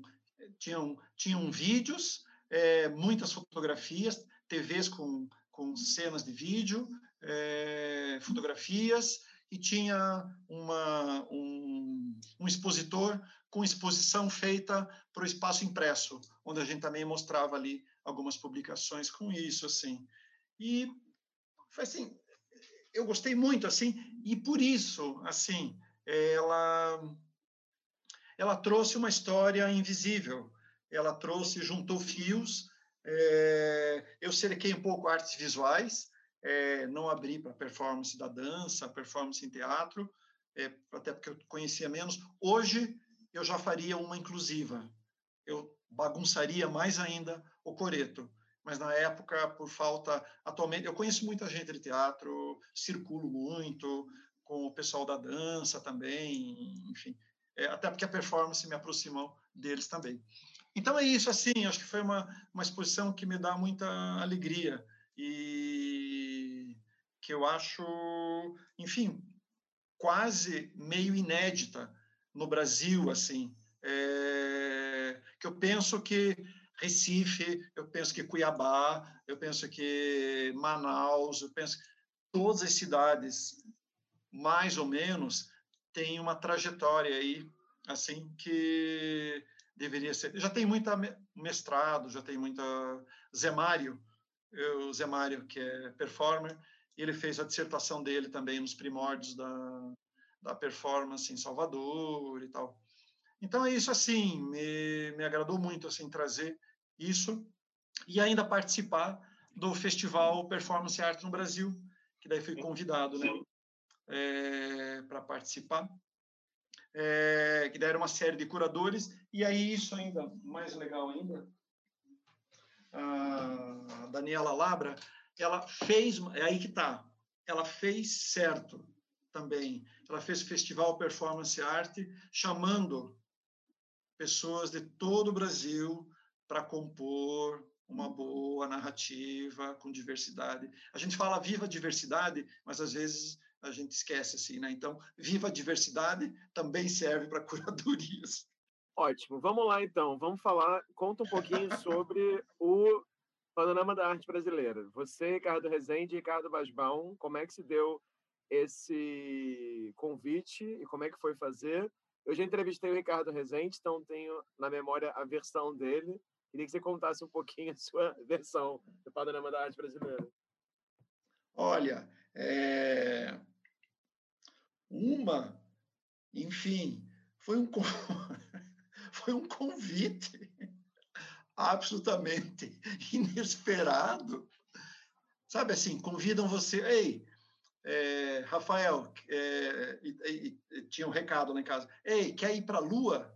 Era quase isso. Como assim? Vamos dar uma volta na Lua? Que era uma coisa muito estratosférica, assim. Foi, foi uma surpresa muito grande, assim, de ter recebido esse convite. Eu até estava viajando. Eu, eu acho que é por causa do México, porque eu estava viajando, viajei nas férias. E aí, quando eu cheguei em casa, que tinha o um recado lá, né? Então, eu falei, acho que tem uma energia ali mexicana, dos astecas, das comunidades, os povos originários que me deu sorte. Mas é isso assim, brincadeiras à parte. Realmente, assim, é, importante. Eu acho e é, é, acho que tem uma rede. E aí a gente, a gente tem o campo da arte, né?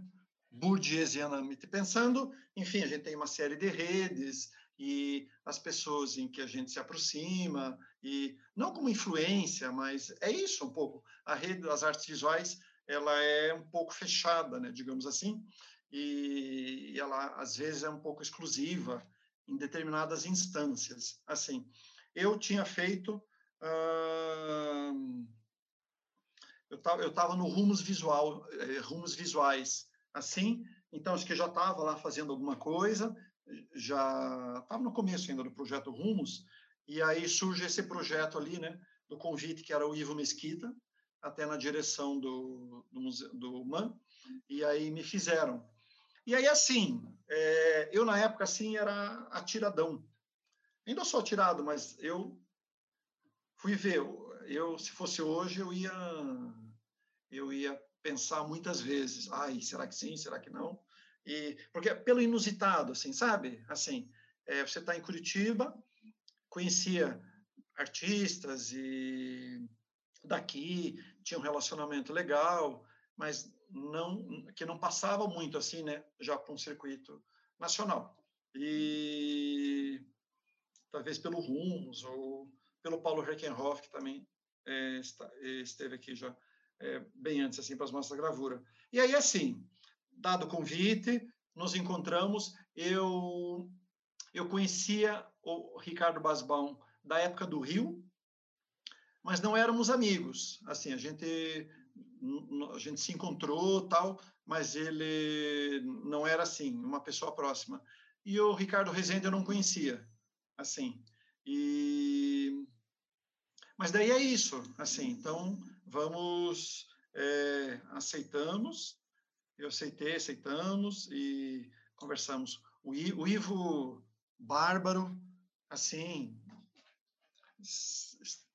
tipo, façam aí. Assim, é isso.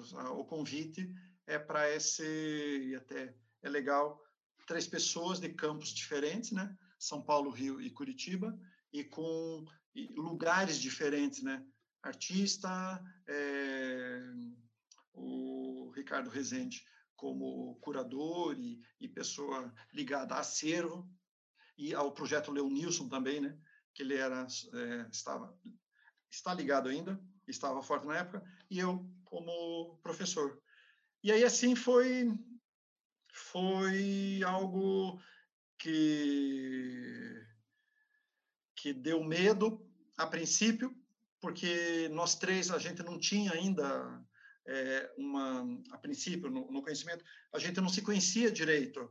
Então, começou mais é, protocolar, mas daí quando quebrou o protocolo, aí que a gente começa a pensar e saindo pelo Brasil, e é isso também, assim, que essa foi uma, uma percepção graças às instituições que eu tive, graças ao Rumos, que era bem na época de conhecer muito do Brasil, ir para cidades diversas, Recife, Fortaleza, Manaus, Belém, Porto Alegre, Rio de Janeiro, São Paulo, Brasília.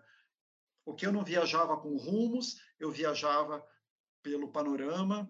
Então, essa visão foi muito importante para mim, para entender, enfim, quer dizer, esses outros campos, como funciona no rumos que a gente tinha um pouco essa, até como uma observação que era necessária, assim, entenda assim, daí no Rumos eu fazia mais o interior, fui para Florianópolis, era mais sul do Brasil, fui para cidades menores, assim, e a ideia era assim, perceba assim, tem universidade, tem galeria, quem são os agentes da arte, era uma coisa muito instrutiva, muito, assim, essa maturidade de entender um pouco esse meio, assim, então eu estava nesse, nesse, nesses dois projetos que se, em algum momento se sobrepuseram, mas eles só se somaram, assim, dessa e para mim entender o, um pouquinho mais, né? Claro que é muito complexo a produção do país. É, e aí certamente a gente visitava também é, não só os artistas pro rumos artistas emergentes, mas também visitava é, conversava com outros artistas, artistas estabelecidos, e no Rumos a gente ia com um foco um pouquinho mais dirigido para algumas pessoas dentro das cidades, em especial daí com a sabedoria do Ricardo Rezende e a sabedoria do Ricardo Basbaum, que eles tinham muito mais trânsito no Brasil e eu não tinha praticamente nenhum trânsito assim, né, do é, Goiânia, ou Brasília, ou Manaus, ou é, Rio Branco, Cara, é muito legal, assim, foi muito, muito uma experiência de, de se entender um pouquinho mais dentro dessa enormidade, produção, conversar com as pessoas, é, professores de arte, agentes, é, museus que tinham os lugares. Então, isso assim foi super é, positivo. E aí, com a experiência de cada um de nós, o Rumos foi, enfim, mas então tá. Então, e qual é o qual é o qual é o ponto, né? Qual é o problema, né? Enfim, dessa curadoria, qual é o problema dela? Assim, e talvez a gente tenha chegado nisso mais uma vez. Olha só, parece que eu estou batendo na mesma tecla. Mas mais uma vez, esse Rumos, eu acho que foi o primeiro Rumos. É... Rumos ou Panorama? É, panorama, perdão, eu já estou aqui é, é, viajando. Bom, viajando desde o começo, né? Mas ah, é, qual é o ponto, assim? E aí, pela experiência do, do Ricardo Basbão, e aí era um momento super importante das organizações independentes de artistas, e aí sim, é um panorama que tanto que teve dois catálogos, né? teve o catálogo das obras e teve um catálogo especial que era do que não estava, mais uma vez, o que não estava na exposição, mas que eram os organismos independentes, eram agrupamentos de artistas, era e até é, finaliza esse segundo esse segundo catálogo com uma grande entrevista do Barrio é, para analisar aquela proposição do Barrio é, é, cinco, é, que é, um, que é uma deriva pela cidade. Sim, Como é o nome, sim. Rafael? É cinco não, dias, cinco não, noites, não quatro dias? Não, vou, não vou lembrar o título, não sei qual é o trabalho. Per, per, per, perdão aqui, é, espectadores, e eu já vou corrigir isso assim, eu já vou pegar essa... Quatro dias, quatro noites, pronto. Quatro dias. Que é uma deriva, e aí uma entrevista assim. Então, teve esse catálogo dessas dessa impalpibilidade, o Brusque, Paulo Brusque, ele está só nas páginas da publicação, uma proposta dele, e que é uma proposta de artista, e aí tinha exposição, e eu acho que daí ela avançou daí para grupos independentes que faziam trabalho na rua, e aí só estão no catálogo. É... é isso, assim, ele reunia, quer dizer, o, o que estava na exposição e também alguns trabalhos com uma crítica institucional ali, é, alguma pegada mais crítica política também. Então é isso assim, eu acho que ele foi um panorama que se abriu também assim ao campo da arte, tanto pelas organizações independentes como por esses trabalhos que não se vê, é, que se dão só fora. Então isso também é legal daí esse panorama impalpável né, que você nem eu vi. Enfim, algumas ações urbanas que aconteceram em São Paulo eu não vi. Eu que estava na curadoria, mas uhum. depois vi documentação e tal. Então é isso, assim, acho que ele tem essa essa essa opção de talvez mostrar o que não cabe. Uhum. Uhum. Ou assim, como não no sentido crítico que a instituição seja pequena ou limitada, não. A instituição como um gerador, que é a partir dela que você vai. Eu acho que isso, é inteligente, assim. Isso acho que é, é bacana. Então, me marcou bastante também com a maturidade. Eu digo, até disse isso, acho que é na minha defesa de doutorado, eu disse assim, ó, o panorama para pensar anos 60, para pensar uma série de ações e Domingo das Bandeiras e pensar ações dos artistas, eu acho que o panorama tinha me ajudado também, já, enfim, muito tempo depois, mas a repensar isso que aconteceu também nos anos 80, assim. Então, é talvez um pouquinho olhos blindados, mais uma vez ali, quer dizer, o que que é isso assim que que a gente que se vê e tal e que e que a gente mostra assim. Agora, eu queria que você comentasse também, é, Paulo, um pouquinho para gente sobre as suas experiências no Rumos, porque você aí antes da entrevista, mais ou menos há um há uns 20 minutos atrás, eu acho, você falou uma coisa curiosa, você falou assim, ah, eu sou um pouco, você não usou essa palavra reticente, não, mas você falou assim, ah, eu sou sempre um pouco é, cabreiro, cabreiro você não falou também não, eu sou um pouco contra essa, eh, tem um problema com essa coisa da ideia do regional, do regional, do regional. E o Rumos era um, o Rumos Artes Visuais, né, do Itaú Cultural, era um projeto que ele era muito pautado na ideia dos regionais, né, querendo ou não. Então, assim, curadores diferentes regiões do Brasil, né, que Isso. pesquisavam e aí se uniam. E você participou de duas edições, né? As de 2001, 2003, as de 2008, 2009. Eu queria que você comentasse um pouco como é que foi participar e queria comentar também, queria que você comentasse também, é, não sei se foi o caso dos rumos que você participou, mas como é que você se sente quando você é procurado para representar, digamos assim, o sul do Brasil, entende? Que essa loucura também, né? Há um curador que vai representar o sul, um para São Paulo, o Rumos teve isso uma vez, um para outros estados do Sudeste, um para o Nordeste, um para o Norte e um para o Centro-Oeste. Então, isso quando não é Norte e Centro-Oeste junto, como Marília Panitz na entrevista comigo falou, né? Isso quando não botam tudo junto, né? Então, eu queria que você comentasse um pouco, assim, como é que foi a experiência rumos é. e como é que você se sente quando te convocam para esse lugar de representante regional, né? Pois é, pois é. É interessante pensar o, os ganhos e perdas.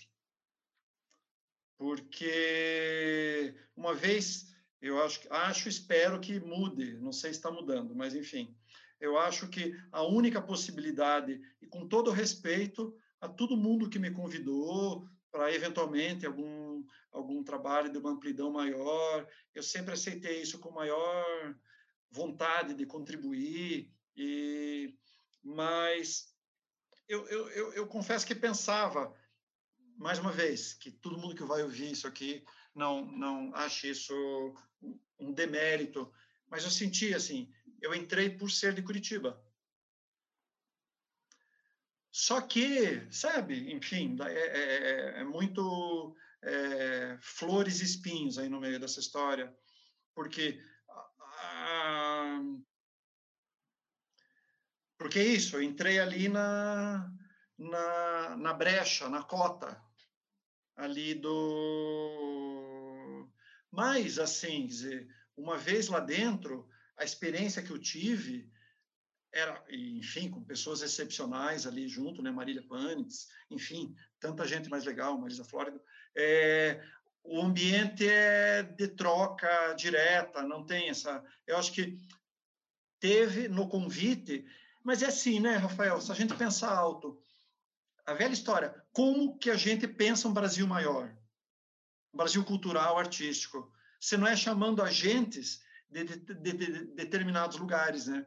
Assim, claro. então, eu creio que eu acho que tem duas maneiras de chamar alguém de Curitiba. Uma, hum, a gente precisa de alguém do Sul, e outra, pô, já vi que aquele cara. E, e eu tinha feito, talvez me ajudou também, é, a, a minha curadoria dentro da mostra da gravura, que era uma história da pele, com o meu, nossa, a pessoa das pessoas mais admiráveis e que eu devo muita coisa a ela, conversas e possibilidades que ele me, me, me proporcionou, que é o Paulo Herkenhoff. Enfim, ali, é, assim, eu acho que talvez também por ter de certa maneira, engatado o, o projetos dentro desse curador que é bárbaro, dessa pessoa que tem uma generosidade, tem uma inteligência é, não vasta, mas tem uma inteligência articuladora que me agrada muito. E, enfim, ele, ele é importante por isso. Então é isso assim. Talvez eu acho que a mostra da gravura que eu participei com Paulo Herkenhoff e, e, e diga-se assim, é Paulo Herkenhoff, alguém que não é de Curitiba, que vai trazer para a mostra gente de Curitiba. Que quando a mostra era organizada por pessoas de Curitiba, eles não chamavam outras pessoas de Curitiba. Enfim, essas, essas, essas coisas descabidas assim. Então, é por ele, era ele e o Adriano Pedrosa, outro super aprendizado que a gente teve lá nessa Bienal. E aí eu acho que isso um pouquinho me trouxe aí para um outro cenário. Enfim, é isso. Bourdieu explica tudo. Assim, é...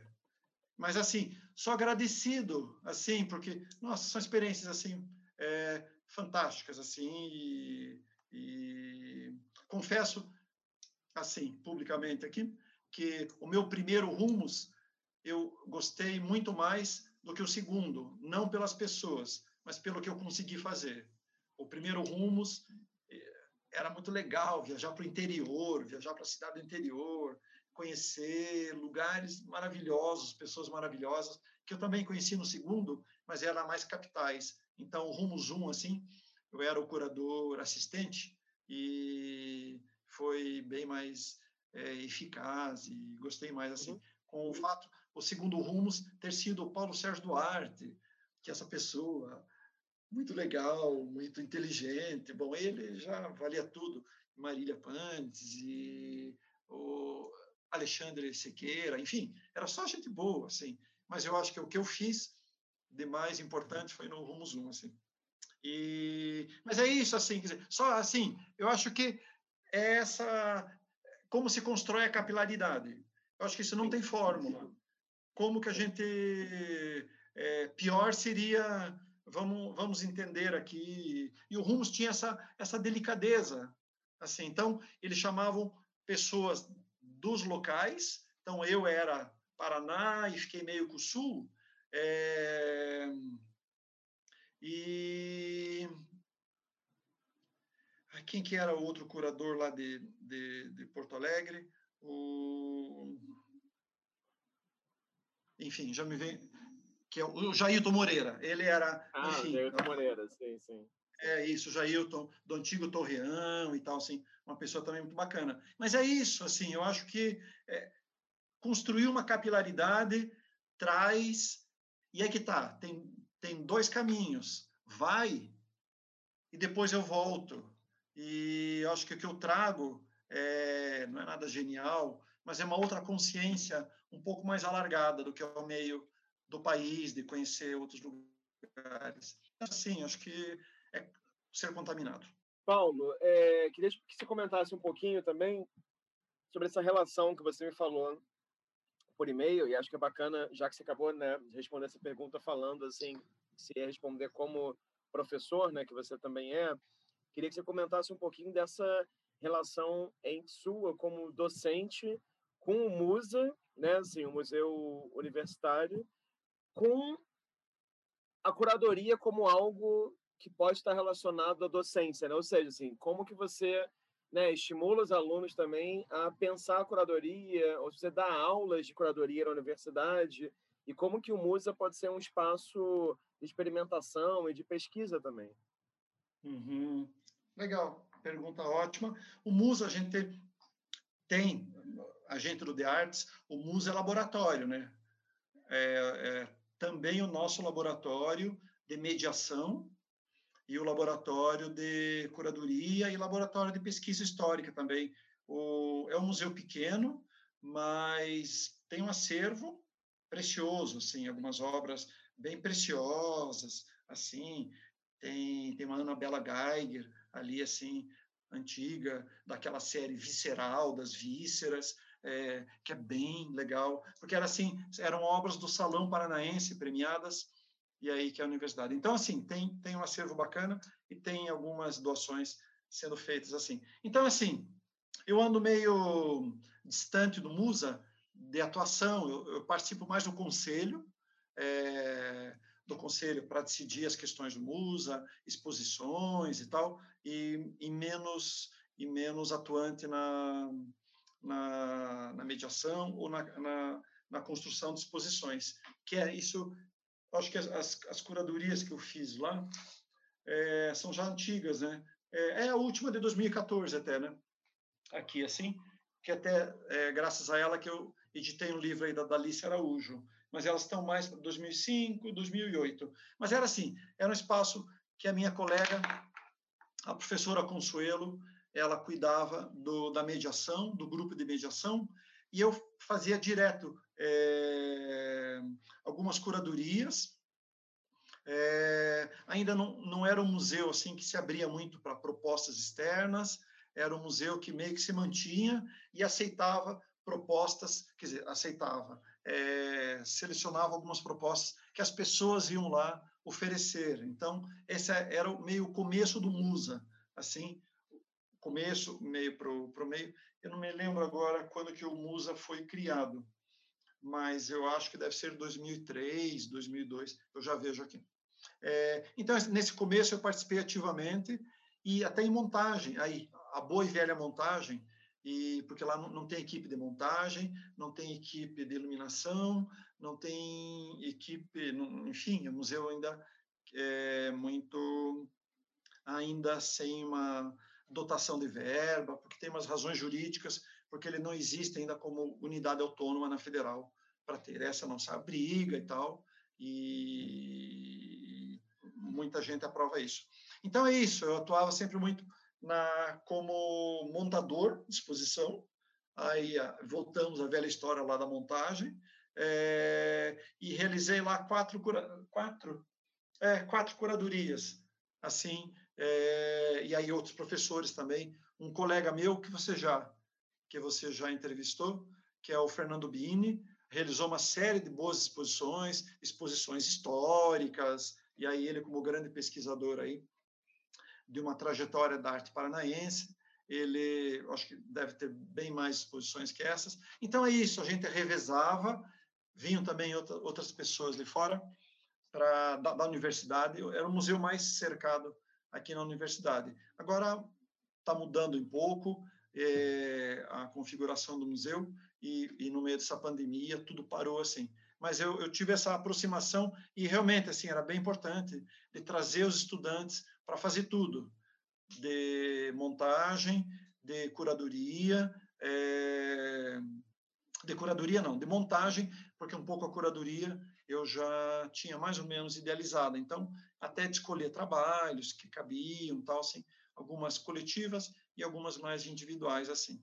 Mas a minha militância pelo Musa é de sempre, assim. Então, se eu tô ali também de longe, é, em algum momento, num salão paranaense, eu não vou lembrar quando, mas tem tempo aí, o Paulo Brusque foi convidado do, do Salão Paranaense, e aí eu, em conversas com ele, enfim, o, o Paulo é uma pessoa absolutamente generosa, falei, opa, temos lá um museu universitário tal, que tal se, se acontecesse alguma doação, se tem algum, ah, algum enfim, meio arte, xerox tal, né? Ele deu uma doação para a gente bárbara, de uma série de itens importantes, até alguma coisa dos anos 70, assim. Então, assim, então, é, meio que a gente também constrói esse acervo do Musa, porque não se compra a obra, né? Não, não, e se aceitam doações. Então, também isso, assim, já mediei também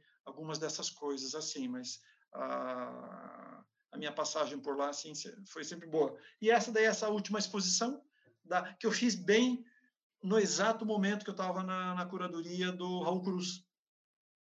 Foi as duas são simultâneas e o museu estava, enfim, tinha lá o período da exposição, a temporada, mas acho que eles tiveram uma dificuldade, enfim, o que, que fazer e tal. Eu falei, ah, damos um jeito. Aí, e aí eu já vinha pesquisando a Dalice Araújo, já tinha meu grupo de iniciação científica, eu falei, opa, vamos fazer casar. E aí a gente apresentou uma série de obras e ao lado tinha um trecho da, de um texto da Alice sobre o artista. Uma exposição singela, mas, enfim, muito bacana, muito foi muito afetuosa com a Dalícia e a exposição, é, enfim, resultou numa, numa, numa, numa pesquisa interessante para as pessoas. E daí é o que muito agora que daí estou editando o, esse livro que é um pouco um pouco é o catálogo da exposição mas um pouco também é uma mini coletânea da, da Alice Araújo. Paulo vamos mostrar a imagem que você trouxe então. É... tá aí a imagem. Você conseguiu um milagre você conseguiu escolher uma imagem só. Quase ninguém consegue ficar numa imagem só. Eu queria que você falasse por que, que essa imagem é importante para você. Olha, eu vou eu vou dizer mais uma vez, vou usar a palavra confessar. Parece que parece que eu estou aqui num confessionário, né? Mas digamos assim, confessar e aí eu acho que esse momento que a gente vive é confessar, enfim, o que é para a gente emoção, confessar é, ou partilhar, melhor dizendo. Essa exposição, então, e até porque essa, essa imagem é bem importante para mim. Eu, eu e todo mundo, a gente já vinha da Bienal da Antropofagia, uhum. que já foi um, um escândalo, um bom escândalo nas conversas dadas lá pela antropofagia e aproximando o Cildo Meirelles do Mondrian, colocando lado a lado a Lígia Clark, deixa eu até anotei aqui para mim, não. Lígia Clark do lado da Eva Hesse, do lado do Alberto Caute, aquela pintura lá do 17, do lado um tacape do Tunga, aquilo já faz o coração disparar, né? Fora tantas outras conversas. Isso, isso para mim é, isso assim para mim é, é, a força da curadoria, sabe? É você construir teu conceito, ele está na tua cara. E aí, é, essa exposição aqui se dá depois, 2004, mas ela me é, ela me emocionou. Ela aí que tá. Eu saí do elevador, isso era na estação Pinacoteca. Eu saí do elevador e dei de cara com isso aqui. E já me emocionei. Eu vi assim, cara, Flávio de Carvalho, que que está do lado direito, e Dino Severini, mas como? Como é que é isso? Fizeram uma salada da história da arte, é, mas, mas, não, não injuriado, uhum. alegre. Eu falei, cara, ruiu o, o Colosso de Areia, porque era de areia. E aí, entrando na exposição, e aqui eu anotei assim, é, e aí, que é, que é, uma é assim, então é encontros com o modernismo, é pensar o acervo do Stedelijk Museum, Museu Municipal lá de Amsterdã, é, que já é um museu muito comprometido com uma narrativa também própria, holandesa, e ele vai permear essa, essa narrativa, é, certamente com muitos trabalhos lá. Então, já, já é um museu que toma, toma posições. E aí vem para o Brasil uma parte desse acervo, e aí se misturar com o acervo brasileiro, assim, com pontuar com ah, algumas obras, é, pinturas ou não brasileiras. É, e aí, assim, porque eu amo o Willis de Castro, né? Assim, quer dizer, que é uma obra para me emocionar ali, assim, já me bota, me bota na frente, que eu já vou ficar olhando ela dos dois lados, os objetos ativos, é, enfim, as, as, preferências entre tantas, assim. E aí o Willis de Castro estava do lado do Frank Stella. Eu falei, mas acho que dá, né? Enfim, são dois, duas pinturas de dois contextos, mas elas podem conversar nessa narrativa. Aí tinha, aí também me emocionei. Eu adoro muito o Maurício Nogueira Lima. Eu acho um artista ainda pouco valorizadão, merecia aquela hiper retrospectiva para a gente repensá-lo. E gosto de todos os períodos, em especial o período pop dele, que eu acho um pop radical, talvez o pop mais aproximado do pop norte-americano, daquela imagem que não é quase nada, uma imagem que é abstração, uma imagem esvaziada. E aí tinha o Maurício Nogueira Lima do lado do Andy Warhol. Falei, nossa, dá para aproximar. E aí, por último, e até um amigo meu brigou. Falei, não, isso não podiam ter feito. Daí estava lá o Jackson Pollock e do lado tinha uma Tumiltak. e pode, então, nesse sentido, essa imagem para mim, e essa imagem que ela me traz uma coisa que, que grudou no meu corpo, grudou nos meus olhos, que essa, aqui ficou muito nítido. Nossa, como tá tudo errado. Tem uma, uma peça de teatro que aconteceu aqui em Curitiba, muito legal. Há muito tempo atrás, e o nome dela era Tudo que você, tudo que você sabe está errado.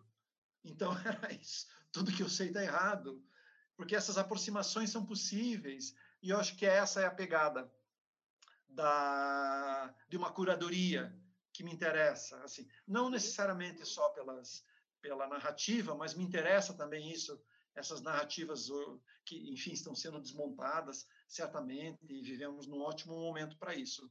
Mas essas grandes narrativas históricas, elas sendo um pouquinho é, colocadas em xeque. Então é isso assim. Então acho que essa me traz realmente, eu realmente assim entrei emocionado na exposição. Quando vi esses dois aqui, eu falei, cara, desmontou, caiu o muro de Berlim das narrativas. Paulo, antes da gente se despedir aqui, vamos, vamos, vamos focar aqui. Antes da gente se despedir, é, eu te agradecer pela conversa. Vamos aqui para a nossa pergunta surpresa, que eu estou muito curioso em ver o que, que, você vai responder, porque é sobre uma questão que a gente não falou nem de longe sobre ela nessa entrevista, então acho que vai ser divertido ver sua, ver sua resposta. A cada sete curadores que eu entrevisto, eu mudo a pergunta, blá, blá, blá, todo mundo está careca de me ouvir falando esse texto, né?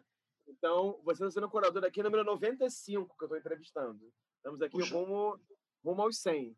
E a pergunta, você vai ser a quarta pessoa a responder essa pergunta, e ela é muito simples. Então, assim, eu, nesse período de entrevistas, pedi para as pessoas muitas recomendações. Por exemplo, me indica dois textos que vocês acham, você acha essencial você fazer como, você fazer como curador. Me indica um curador que você admire muito. Me fala uma exposição que você viu, você pensou que queria muito ter feito essa exposição. É, você preferiria fazer um livro ou um website, etc, etc. Daí eu pensei nisso das indicações, criar uma coisa mais mais pessoal ainda, que é o seguinte: que música ou artista musical ou gênero musical você sente que, de certa maneira, te acompanha no seu processo criativo como curador? Eu não sei se eu tenho os meus artistas, meus cantores, cantoras, assim, da vida, né?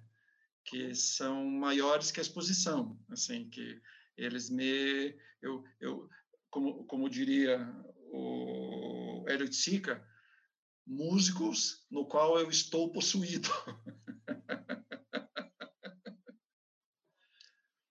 e eu nem, nem, nem dá para fugir do óbvio, enfim, nem dá assim. É... Bom, se for alguns, sabe assim, músicas, é, grupos, músicos, é, cantores, cantores paradigmáticos, assim. Olha, eu, eu dou nome de um, assim, então, para você, é... que, é, que é 80. 80, para mim, é um nó. Eu tenho que trabalhar na, na psicanálise, eu tenho que trabalhar de todas as maneiras e, e tenho que regar também. Anos 80, assim, que é um pouco a, a transição, é um pouco o mundo que, quando ele chegou muito mais forte, que a gente não está com tanta barreira ainda, onde ele entrava direto, assim. Mas, assim, o grupo Rumo São Paulo, ele, ele acaba sendo uma trilha sonora de tempos, é uma febre terçã. De tempos em tempos, eles voltam, assim, porque talvez eles diziam muitas coisas para mim e ainda dizem hoje. Assim, até teve um, acho que no ano passado teve um show deles aqui, lançando é, um disco novo e tal. Agora, para a bússola, assim, a bússola é o Caetano, né? Enfim, a bússola para a vida, para a maneira que eu me penso, a maneira que eu penso o mundo, a maneira que eu penso amor, a maneira que eu penso desejo, a maneira que eu projeto o futuro, tá tudo em Caetano. Assim, então a minha talvez ocasional é o rumo que eu tenho eu tenho carinho assim tipo aqui, sabe aquele amigo da escola?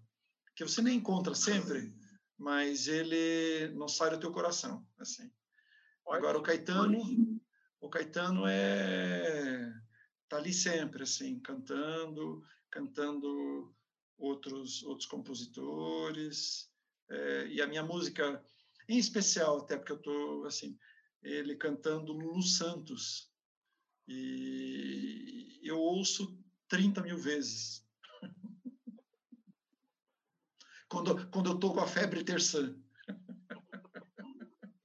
Ótimo, Paulo, muito bom. E é a primeira pessoa que, da, da, é a quarta pessoa que responde isso, a primeira que indica música nacional, digamos assim. Né? Até agora todas as referências foram mais gringas, assim. Então, muito bom. É... Olha, queria só te agradecer pela conversa. Queria dizer que foi um prazer finalmente te ver. Assim, claro, a gente se esbarrou uma vez em Lisboa muito rápido, mas primeira vez que a gente conversa mais intensamente, assim. E queria dizer que foi muito bom também parar e pesquisar sua trajetória. Eu não tinha noção, mas com exceção do, claro, do panorama e do projeto sobre o corpo na cidade, eu não conhecia muito outros projetos, então foi uma foi um ótimo aprendizado, tive muito muitas boas descobertas também. E queria só aqui expressar minha admiração, assim, desejar boa sorte nos próximos passos e projetos, seja na curadoria, seja na universidade, e que eu realmente torço para que você consiga um dia fazer esse projeto aí que pensa nos anos 80, que eu acho que é uma questão assim essencial, urgente, e acho que seria muito bacana de ser feito mesmo. Então, queria só te agradecer muito por tudo. Obrigado, Rafael. Também eu achei ótimo te conhecer agora e, e acho que é uma aproximação bacana e acho que acho que é para frente, é para a vida, enfim, a gente vai se encontrar. Mais uma promessa pós-pandemia, eu, eu ir ao Rio, a gente se encontrar. Mais Não, uma. Eu ia aquela... também, claro, né? Ou, putz...